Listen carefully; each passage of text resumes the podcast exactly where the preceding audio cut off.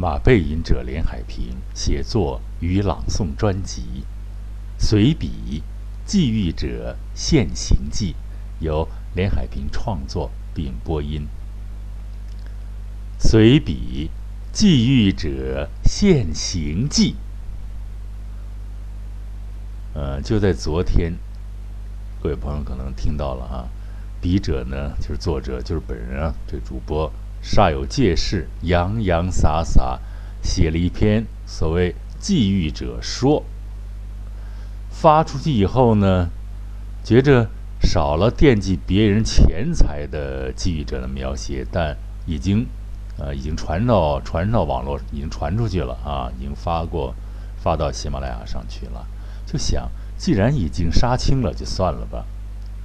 然而，非常有意思的是呢，非常有意思啊，客观实在是不由人物的主观臆断而随意转移的。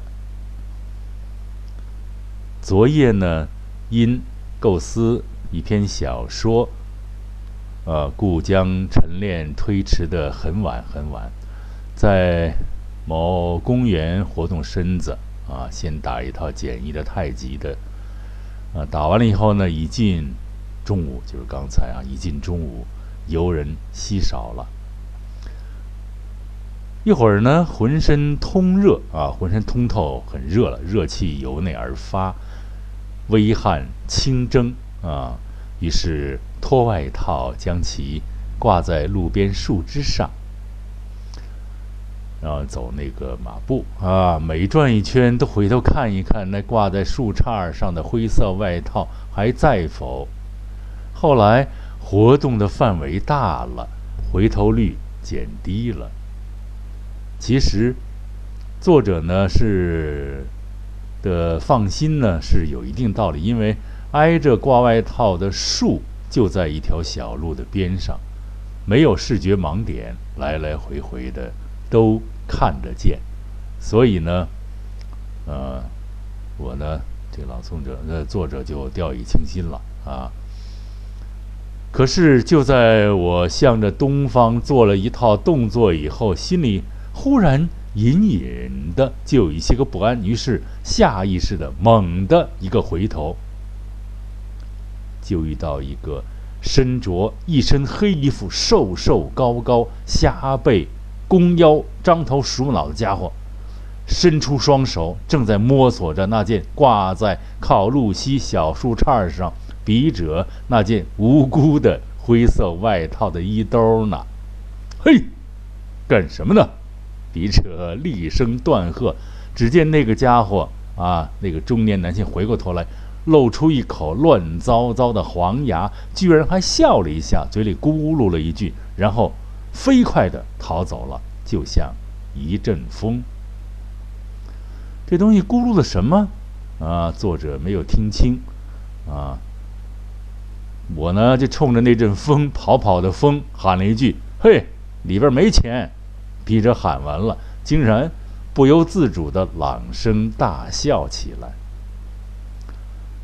曾经啊，就有好几次，公园的管理。工作人员、管理人员曾经提醒过笔者、作者、啊朗诵者，不要使随身物品远离视线。